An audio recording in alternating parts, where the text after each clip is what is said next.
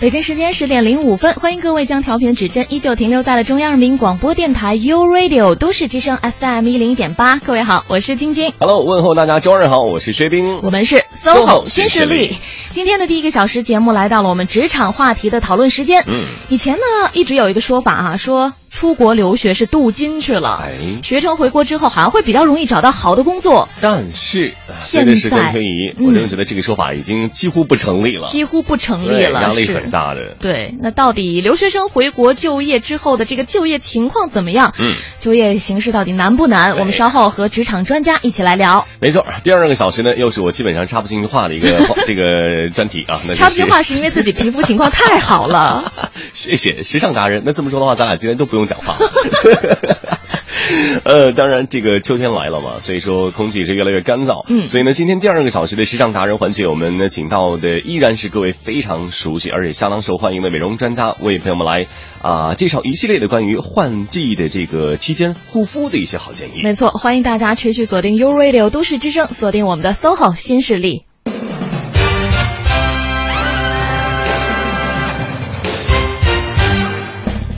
刚刚节目开篇的时候，我们不就在聊嘛，说今天第一个小时的职场话题呢，我们会说到出国留学这个话题。没错，最早的时候是有这个“海归”这个词儿出现，大家觉得很洋气。是啊。后来呢，不知道从何时起，海龟慢慢就变成了海带，你的意思是动物就变植物了。就确实从一开始不敢吃，到后来发现已经成餐桌上的美食了。呃，今天呢，我们也是为朋友们请到了资深人力资源总监、职场专家王丽女士，跟各位详细的聊一聊关于海归归国之后应该怎样去面临就业的这个现实压力。对嗯，欢迎一下我们的资深人力总监汪一老师，您好。你好，王老师。主持人好，各位听众朋友好。哎，今天今天说到这样的话题，我真的是非常有感触，因为身边就有很多的一些就留学回来的朋友。我印象比较深的也是最为典型的一个例子，是有位朋友他是在澳大利亚本硕连读五年的时间，修了两个专业，一个是会计，一个是会展。嗯按理说市场就业空间相当不错的，还都是。结果在澳洲是待了啊，这个毕业之后待了两年之后，决定回国发展，也是因为个人的感情问题嘛，哦然后回来了。回来之后发现啊，就是四处碰壁。那有合适的工作岗位的时候，人家觉得，哎，那你经验不足，你只是有一个海外的学历，你只是有一口流利的英文，那其实，在本地而言，我们这样的人才一大把。那最关键的是，你没有任何实战的经验。那他自己又觉得，我希望能够找一个能够对得起我这几年付出的，尤其是学费上付出的这么一份职业。嗯后来犹豫了这将近小半年了吧，依旧在奋战在代购的一线，一直找不到合适的位置。那个感感情生活怎么样了？他不是为了女友回来的吗？对对对对对，也是在死扛着你。有点惨，听着。是啊，嗯，那我相信王英老师在您的这个经验当中，这样的例子确实不在少数吧？对你说的，实际上是挺普遍的一个现象。嗯当然，感情这个因素未必人人如此啊。嗯但是海归回来呢，呃，找不到自己理想的一个位置。呃，你刚才说的是做代购是吧？对啊，啊，我现在遇到的更多的情况呢是做这个销售。做销售哦，啊，做这个呃留学中介的销售，哦或者做保险代理、嗯保险销售，嗯这种情况是呃比较多的。但你想看，像您刚刚提到的留学销售、留学顾问这个行业，我个人也是接触过一些做留学的这些朋友们。我在想，其实他们大多数的这个背景，当然，你如果做的一定高管高层的话，那可能具有一定的留洋的背景。但下面有相当一部分的这个基层的人群，他们是没有这方面的就业呃这个留学背景的，甚至说他们以前在大学时候所从事的这些专业，也是跟整个的留学效益没有任何的关系。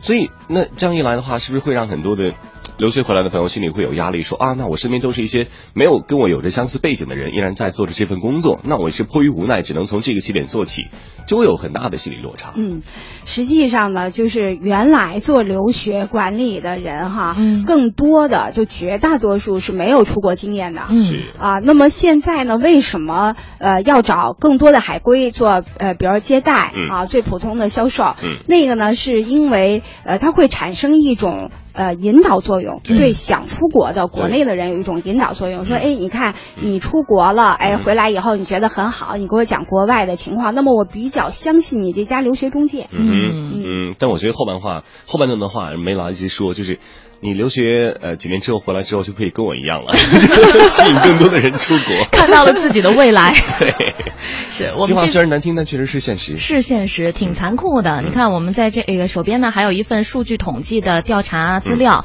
显示说，两千年的时候，留学回国的人员仅为九千一百二十一人，嗯而到十三年之后的二零一三年，留学回国的人员就达到了三十五点三五万人。哎呀妈呀！这个是成多少倍的增长？我已经有点算不过来了我数学。不好。不过嗯要不说这个回国的比例，呃，那在一三年的时候达到了百分之七十三以上，也就是嗯说出去十个人的话，那可能几个人回来？七点三个人，你你还是问我一百个人出去多少人回来比较直接一点。呃，所以这个比例还是挺大的。很高，嗯，对对现在为什么有这么多人选择回国就业？呃，这个原因呢，我想，呃，人跟人的情况不太一样哈，这个个案性还是比较强的。嗯但如果从规律上，就大多数的情况来说呢，我觉得主要是这么几个原因哈。嗯一个是在国外找工作越来越困难，嗯，这个应该是最主要的一个原因。对嗯，啊，这个是第一个。第二个呢，呃，比如家庭的原因哈，嗯嗯。刚才你说的是这个，比如女朋友、男朋友，那么嗯更多的呢，是因为父母在国内，嗯。啊，他的亲戚啊、朋友在国内，他的这种亲情无法割舍。是啊，这个是一个原因，还有一个原因呢，呃，就是早年间出国的，其实真的都是精英。嗯。那么这些年呢，其实出国已经不是高大上的行为了，嗯。它是呃比较普通的一种求学啊、游历的一种经历。嗯。所以呢，这个就是他不是像过去似的少数精英，嗯。那么可以找到呃比较理想的工作呀，然后很容易的留下来，嗯。呃拿到工作签证。嗯。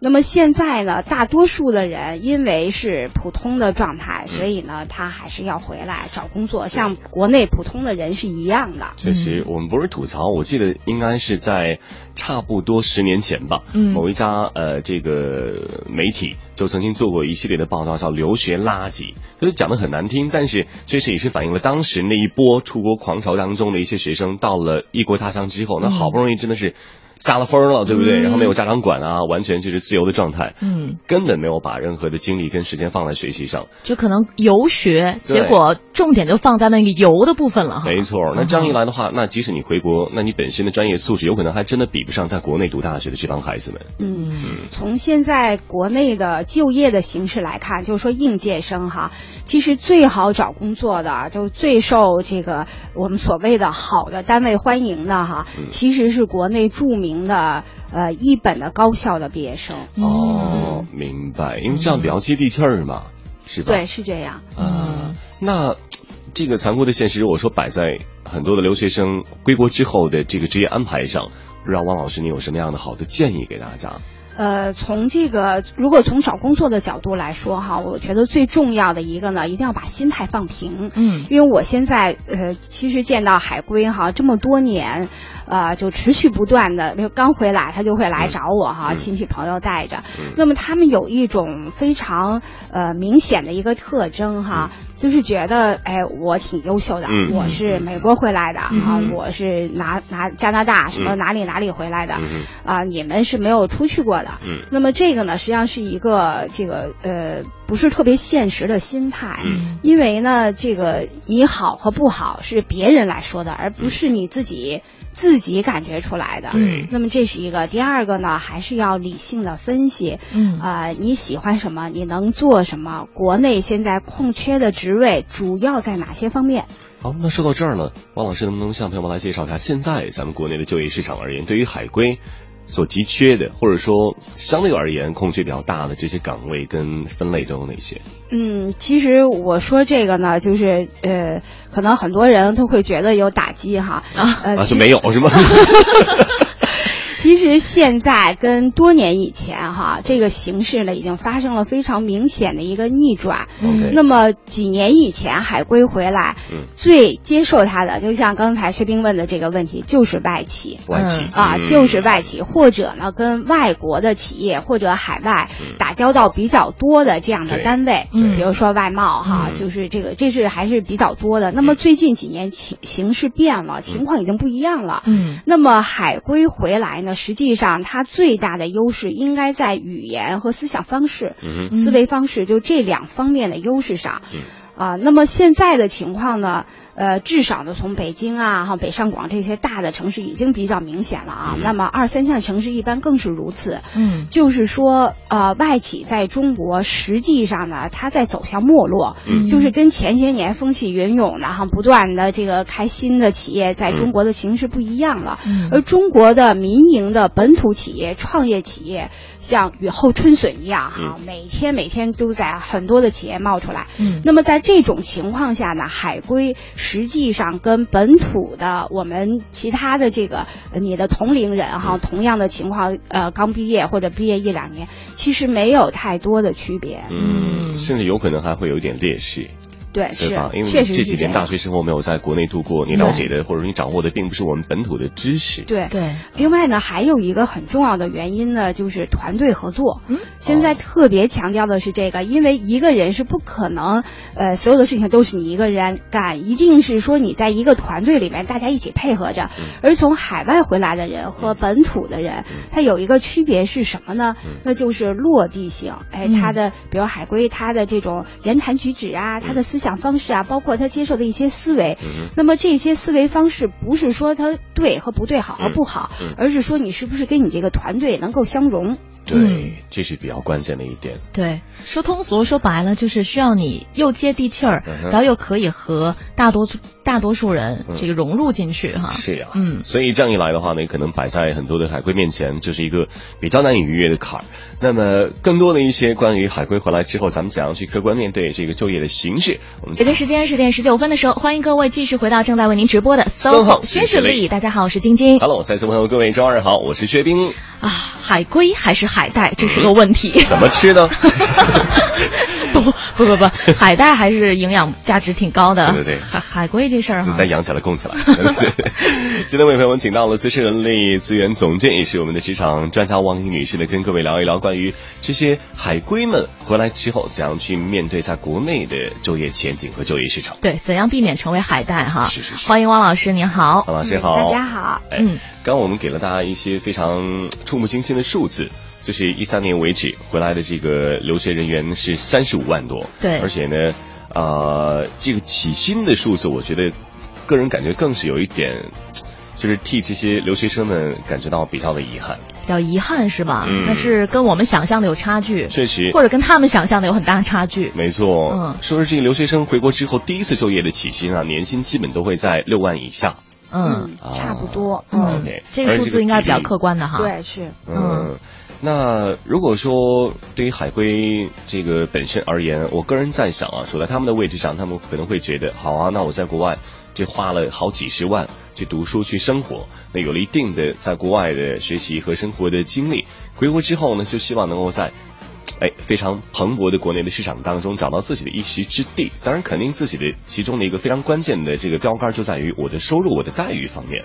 那汪老师面对这样的一个比较客观的数字，您觉得留学生的心态上应该做哪些调整？嗯我觉得最重要的一点呢，就是要认清你的价值。嗯哼，我觉得这是最核心的一点。嗯，那么这个呃，从我们企业的角度来说哈，我们招聘一个同样的呃没有什么工作经验的人，一个人给五千，如果一个人给两千五，那你五千的人一定要比两千五的人对我来说更有价值，嗯。对吧？对。那你的价值呢，你要体现出来，嗯。你体现出来你就可以得到，体现不出来就得不到。嗯，我想问一下哈，就是用人单位方会否这样考虑？嗯。就是说，比如说这两个人，一个是有海外留学的背景和经嗯。验经历的，然后另外一位呢就是普通的在咱们国内读大学的这种大学毕业生，嗯。然后他们两个呢可能要的这个薪水会有一些差距，嗯那差的并不是特别多。比如说啊，一个可能这个呃大学生要三千五起薪，然后这个留学回来的这个人员呢可能嗯三千想五百零一。那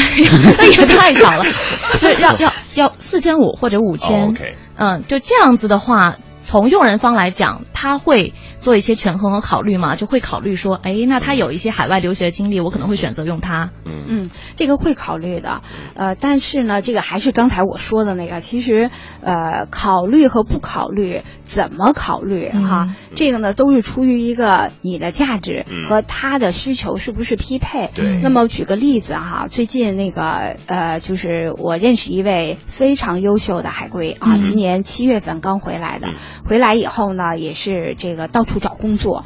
呃，那么他的情况呢，最后呢进了一家外资的银行，在北京，嗯他的工资呢是四千块钱嗯啊，就是这个后来他还是去了。嗯呃，人家为什么就是要要？因为这是个外资银行。嗯那么如果要是有呃留学的背景，因为他有很多外国客户，他的这个呃，因为他回来这个人英语非常好。，OK，啊，而且小伙子形象气质各方面很好，嗯。那么他觉得这个还是有价值的，嗯。那么我们换一个人来说，一样是留学回来的。如果呢，你的语言不是特别好，嗯。整个的这种呃这个吃苦啊、形象啊、气质啊，包括这个各个方面哈，嗯。因为看看你是不是哎，有的这个孩子还是还挺劲儿劲儿的啊，嗯这个会就是有优越感。啊，就是所有的这个情况都要考虑进去。嗯如果不如这个男孩子好，即使你是留学回来的，你要两千五嗯，他也不会用你。对，你想，对于企业而言，其实每一笔的这个工资支出都是属于自己的开支的一部分。嗯那作为这个高管或者作为领导而言，呃，我们可以这个意味来思考，他们也是想，哎，我到底每个月花出去的这部分薪水，能不能给我赚取足够的价值回来？对，是不是值得的哈？对对对那我们听汪老师这么描述，好像现在海归回国就业的这个市场现实情况还是有点残酷的，并不是特别的理想啊。嗯，现在呢，其实比较客观的说呢，是分化比较严重。嗯哦啊，我觉得用这个呃分化严重来形容呢，更客观一些。嗯呃，那么是海外回来的人呢，我觉得就是要看情况，比如说你是名校回来的，嗯。比如哈佛、耶鲁嗯。啊、剑桥这样名校回来，那换一句话来说呢，这样的学校的人回来的比例其实很少。对那么如果是这样学校回来的，可以说还确实是比较优秀的，要不然他不可能被录取，不可能毕业。没错，那么他们找工作呢，应该说，嗯。呃，还是这个很受欢迎的。嗯啊，那么绝大多数人，绝大绝大多数人，嗯。那么就不是这种情况。对对嗯啊。对，那只不过是出去，呃，可能你只是拿了一个证书，嗯。或者说在某些不太入流的野鸡大学里毕业的，嗯那回来之后肯定，那现在用人部门又不是傻瓜，嗯大家一查就知道，哦，你这个学校的背景原来是怎样怎样，你这个学校的知识有哪些，我可以用得到的又有哪些？是挺残酷的。那如果要是就业形势不是特别好的话，或者说跟他们的心理预期有比较大的差距的话，是不是会有一些人选择另外的一个途径来就业？那就是那我干脆转行或者自己创业哦，啊，我就不给别人打工了。创业的人多吗？呃，从创业的这个情况来看呢，因为现在的呃，至少在北京哈，嗯。就我们了解的应该是还是呃这个比较清楚的，呃，创业的很多，嗯。就是包括现在这个呃政府啊哈，嗯。领导人都是在提倡年轻人创业哈，嗯。创造更宽松的就业和创业的环境。嗯。那么创业呢，目前我们了解的主要集中在呢，就是呃互联网行业。互联网啊哦，电商、互联网行业，嗯还有跟新技术相结合的服务行业嗯啊，主要就是这两块儿。嗯那么从这个角度来说呢，海归哈，就是还是我们刚才说的那句话，其实并没有特别的优势在里面。嗯那么这个现在更多的海归一提到他，他的优势是什么呢？语言优势。嗯而现在在国内，嗯这个人从来没有出过国，嗯但是呃，比如大三、大四、嗯啊或者毕业的人，呃，英语一点都不差。对，你要是经常去三里屯附近看的话，就很多很多年龄呃年龄比较轻的这些小朋友们，男男女女，就操着一口非常非常流利的英文。嗯那我我敢说，他们并不是每一个人都是从国外镀金一段时间回来的。对。其实在国内的英文环境其实已经挺不错的了。对嗯，比如说哈，在深圳，因为不同的城市哈，其实他对用人的这种偏好和选择的方式是不一样的。比如说，我们举例子，深圳哈，因为深圳跟海外的，呃，这种贸易啊，这种合作还是挺多的。嗯。呃，他如果招聘一个对外联络的，就是我要求你英语必须要好嗯。这样的一个岗位嗯，那你是不是本科毕业嗯，你是不是海外回来的都无所谓嗯，你只要能做就行。对，啊你的能力达到就可以。其实，在这个时候，像什么证书啊、经验呐、就不是一个试金石了。对。嗯，是，好，我们今天在第一个小时的 SOHO 新势力当中呢，请来了职场专家汪一女士，和我们来探讨的就是留学生回国就业到底难不难这个话题。没错。我们现在稍微休息一下，在十点二十七分的时候呢，呃，听一首歌曲放松一下。OK 然后进一段交通情况以及资讯和天气信息，稍后回来。With your words like knives and swords and weapons that you use against me, you have knocked me off my feet again, got me feeling like a nothing. You, with your voice like nails on a chalkboard, calling me out when I'm wounded. You, picking on the weaker man.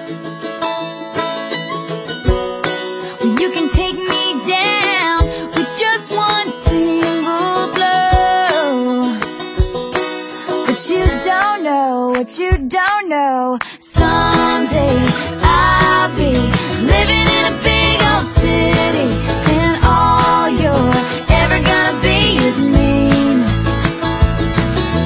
Someday I'll be big enough so you can't hit me, and all you're ever gonna be is mean.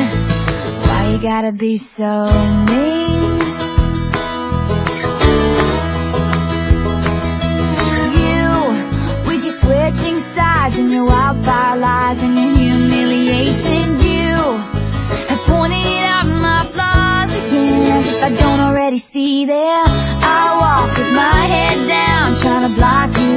Cause I'll never impress you.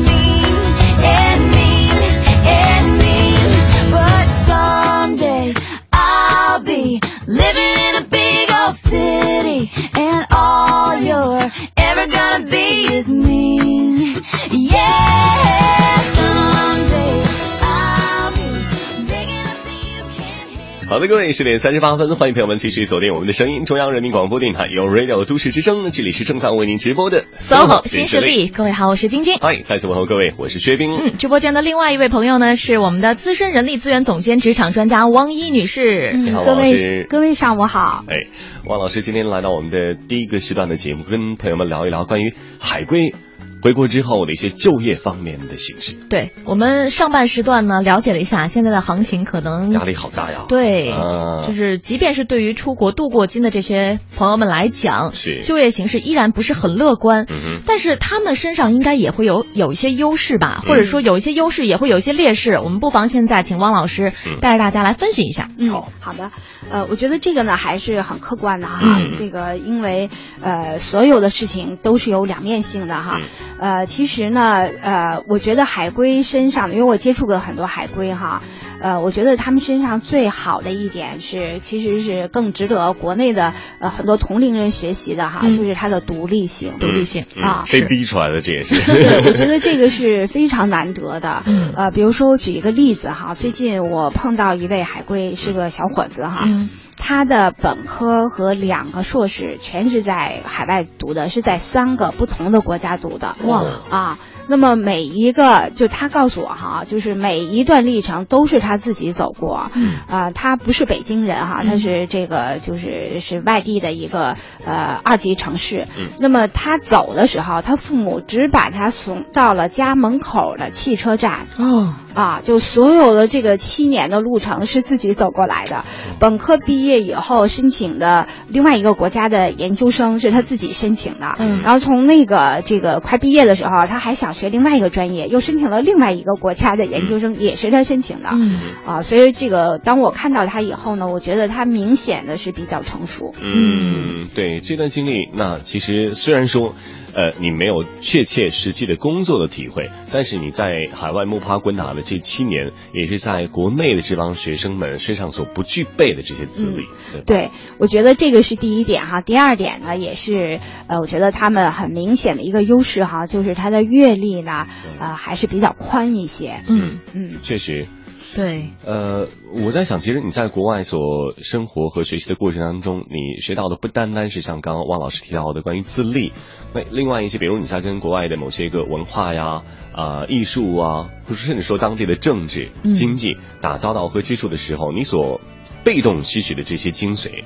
或者说是这个长处，也是在国内的孩子所体会不到的。对那这样一来，无形当中就为你的本身的价值加码不少。对，没错，嗯这个呢就是跨文化的能力。嗯啊，就是这点这三点呢，应该说呢，呃，另外还有一条呢，就是算三个半吧，哈，嗯就是语言能力。像刚才我们说了，语言其实并不是他们特别的优势啊，嗯呃，那么就是这些这个优势呢结合起来，呃，这个对于海归来说呢，你就要考虑哈，怎么能够把你的优势嗯。回国以后找工作，呃，把你的优势发挥出来，嗯。这个是关键中的关键。对，王老师提到这，我想到我身边另外一个例子，啊哈然后他是在呃国外读西点和这个营养方面的专业，嗯，然后回国之后呢，他现在在从事关于美食顾问这样的一份，我个人感觉还是比较新生的职业。对就是替一些比较高大上的餐厅，因为很多的这个呃西餐厅也好，或者说来自于其他国家的餐厅也好，都是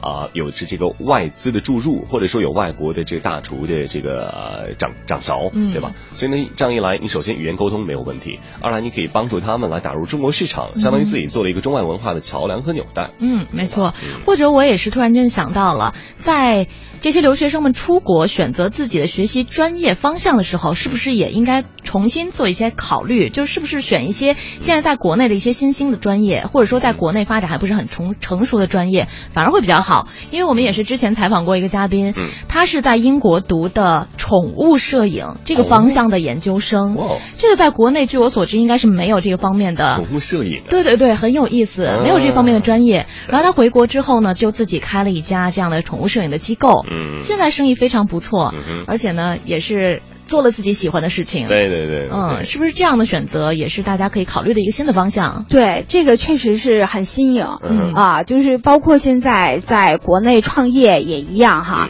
我们现在强调的越来越多的人感觉到的，就是你叫有一句话叫“无创意不创业”。嗯啊哦，那么这句话呢，搁在前几年呢，是这个不是这个我们的一个宗旨哈。嗯这个因为现在确实是呃我们要紧跟形势。那么刚才晶晶说的这个例子哈，嗯我还是觉得这个这人非常聪明。啊没错嗯，而且当时在选择自己海外留学的专业方面也是挺具有前瞻性的。对对嗯。你看有一些呃不太适合出国的孩子，可能往往在留学中介的诱引之下，嗯，然后读了一些就是大陆边上的专业，比如什么市场营销啊，什么经济学呀、还有什么这个呃就比较大众的这些吧。甚至还有一些人出去读英文嘛，哦读英语系，就类似于学把这英语呃研究什么西方、呃这个文学史之类的。对，很多嗯啊，这样很多。你说你回来之后你要干嘛？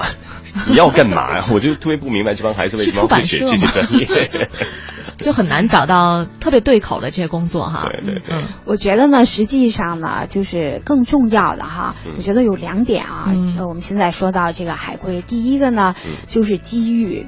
嗯啊，这个机遇是非常重要的。就是即使呢，你学的专业也对哈，各方面都很好，但是没有这个机会，呃，这个也很难，就是达到你自己的这个职业理想。嗯呃，那么第二点呢，就是你这个人是什么样的人。嗯那么我们在面试的时候呢，会看你的专业，嗯这个只是去评价你的很小的一部分。是嗯啊，那么因为如果你没有工作的经，一般都没有工作经验回来的人，嗯那么这种情况呢，你是不是学这个专业的，其实仅是对你的一个加分项。嗯最主要的呢，还是你这个人本身是一个什么样子的人。嗯那么你的这种软性的素质哈，包括你的一些思想，是不是符合这家单位的？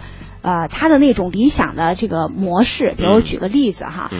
呃，现在呢有一家做教育的公司是跟美国合作的，嗯。啊、是这种啊、高端的私立教育，嗯。呃，那么他呢现在在找人，嗯。他找的人呢，如果你是海外回来的学教育的，是最理想的，嗯。但是如果不是，嗯。也没关系，嗯。那么他会看你对教育的这种理解。嗯。啊，和你的气质啊，你的这种气场啊，哈，你的这种个人行事的风格，是不是嗯跟他这个企业文化相融合？嗯，看你的潜力怎么样对，啊？是。好，那更多的一些关于海外留学生回国之后怎样去面对自己的就业的选择，以及在接受不同的面试官面试的时候，自己应该秉持怎样的心态，把自己的优势最大化。嗯我们稍后呢将会接着请王老师跟各位来分享。好，现在的时间来关注一段路面上的交通情况。一人一八交通服务站。十点四十五分，来看一下此时此刻路面上的交通情况。目前这一时段城区东部的环路车流量仍然较大，其中东二环光明桥到建国门桥南向北，呃，东三环华威桥到金广桥南向北，还有东四环四方桥到朝阳公园桥南向北的方向，以上都是车多行驶缓慢的路段。东五环平房桥到远通桥南北双方向车流集中，行驶不畅。大兴的德贤路万源路口北向南的方向，由于出行的车辆比较集中，现在行驶也是比较缓慢的。在铁路方面，要提示大家，国庆期间，北京铁路局将增开北京到南通、赤峰、西安、石家庄等方向的旅客列车。同时呢，由于国庆节是出行的高峰，通过互联网购票和电话订票的旅客较多，为方便乘客进站乘车，应尽量提前换取车票，避免出行当日集中到站后换票的时间紧张，也。避免耽误您的行程。好的，以上就是这一时段的 U Radio 都市之声 FM 一零一点八，我们是 SOHO 新势力。新势力各位好，我是晶晶。嗨，再次问候大家，我是薛冰。我们的今天的职场专家是资深的人力资源总监汪一老师，你好。你好，汪老师。嗯各位好。是谈了好多了哈，刚才也问了问汪老师，这些出国留学的同学们，他们身上具备哪些优势？嗯啊，列举了一些，比如说我印印象特别深刻的就是他们独立性特别强。没错哎，我又联联这个联想到哈，嗯那他们是不是抗压能力也挺强的？因为在国外的生活，应该是自己没少吃苦。对啊，这种这个叫未必。哦，未必呀，这样啊，呃，因为按咱们常人的思维来讲的话，可能你在国内读书的孩子，那毕竟我们是在自己长大的这片国土上嘛，嗯你首先不会说受到什么这种文化呢是歧视也好啊，然后你受什么委屈，你家可能家里人朋友啊都在你身边，随时给你安慰。对那在国外的时候，可能有些时候只能是打碎了牙往肚子里咽。真的就靠自己了。对对对，哦所以给我们造成的一个错觉就是，哎，似乎国外回来的这些海归们应该抗压性挺强的。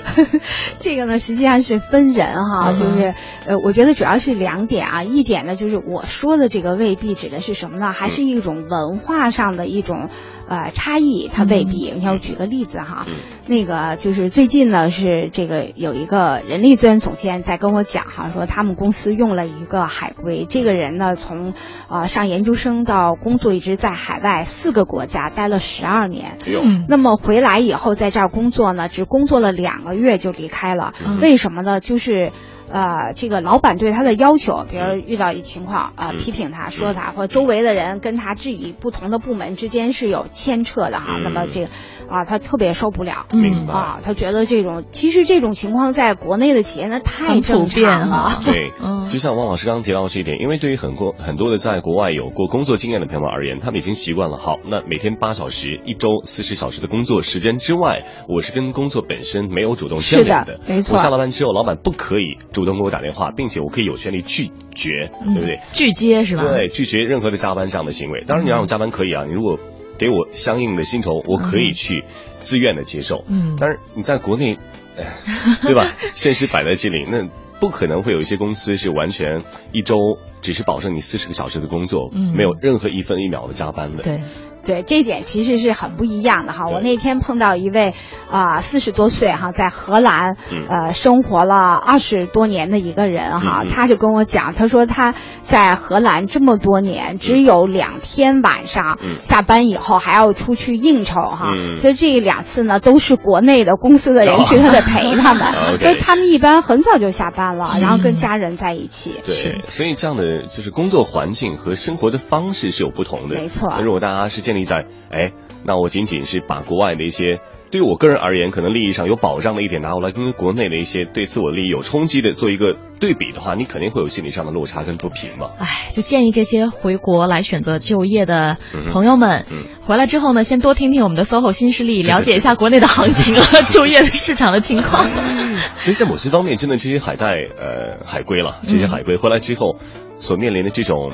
就是这个这个抗压性，可能是更有待进一步的提升。对或者说对于王兰说不一定。对对对对，对于这个国内的具体的这些就业市场的情况呢，也是应该有一个更充分的了解和认知哈。嗯那对于呃，比如说您作为面试官，应该面试过很多这样的啊海归们，嗯他们身上您觉得啊劣势，比如说比较集中一些的这些不足的地方，会体现在哪里？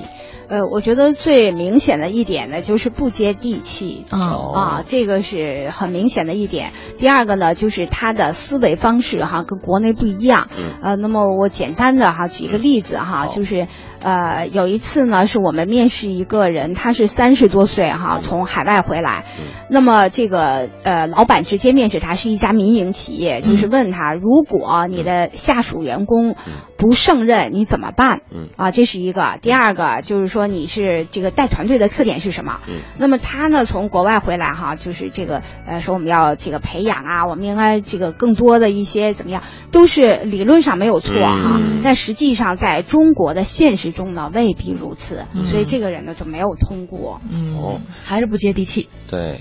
但是真的，刚刚汪老师提到这个问题，我就在想，如果我是当时被面试的那个人的话，我会给予怎样的一个答案？因为那汪老师按面试官的一个角度而言，您觉得这样的一个问题，怎样来回答才会能够符合咱们中国的国情，才会真正的接地气儿？呃，我觉得呢，就是即使在中国哈，不同的企业、不同的老板呢，他的企业文化也是不一样的。嗯啊、那么这个从呃概率上来说，那么一定是追求结果和效率。嗯嗯，肯定是要从这个角度去讲的。哦，这个角度，嗯嗯，哇，怎么怎么着？士兵，你是要你是要面试去了吗？对。我们今天真是跟王老师聊了好多哈，也受益匪浅。最后想问问，那基于现在的这种就业情况，对于那些想出国的，嗯。还在犹豫到底要不要出去镀金的这些同学们来讲，嗯呃，您给他们一些什么样的建议，或者是家长？嗯可能现在还有很多家长也是在考虑要不要送自己的孩子出去留学哈。对啊，我觉得就是两点吧。第一点呢，就是一定要充分的了解真实的情况，嗯就是海内这个海内的哈，国内的和海外的。嗯啊，第二个呢，就是呃，一定要看你这个孩子具体的情况，嗯啊，那么不能跟风儿，嗯啊嗯嗯，没错，这是理智最关键最重要，对不对？嗯对那别人可能适用的放在你身上不一定能够有效果。是这样的，嗯嗯好，谢谢汪老师今天跟大家语重心长的一段分享。对，是的，嗯，各位好运。对，薛冰反正是要去，可能是要去面试了。好，那今天的第一个小时的最后新势力呢，到这边告一段落，我们稍作休息哈。在第二个小时的节目当中，今天迎来的是一位。时尚达人，没错我们的老朋友啊，美妆护肤方面的专家，会给大家很多在秋季换季的时节护肤方面的好建议。再次感谢汪老师的做客，谢谢。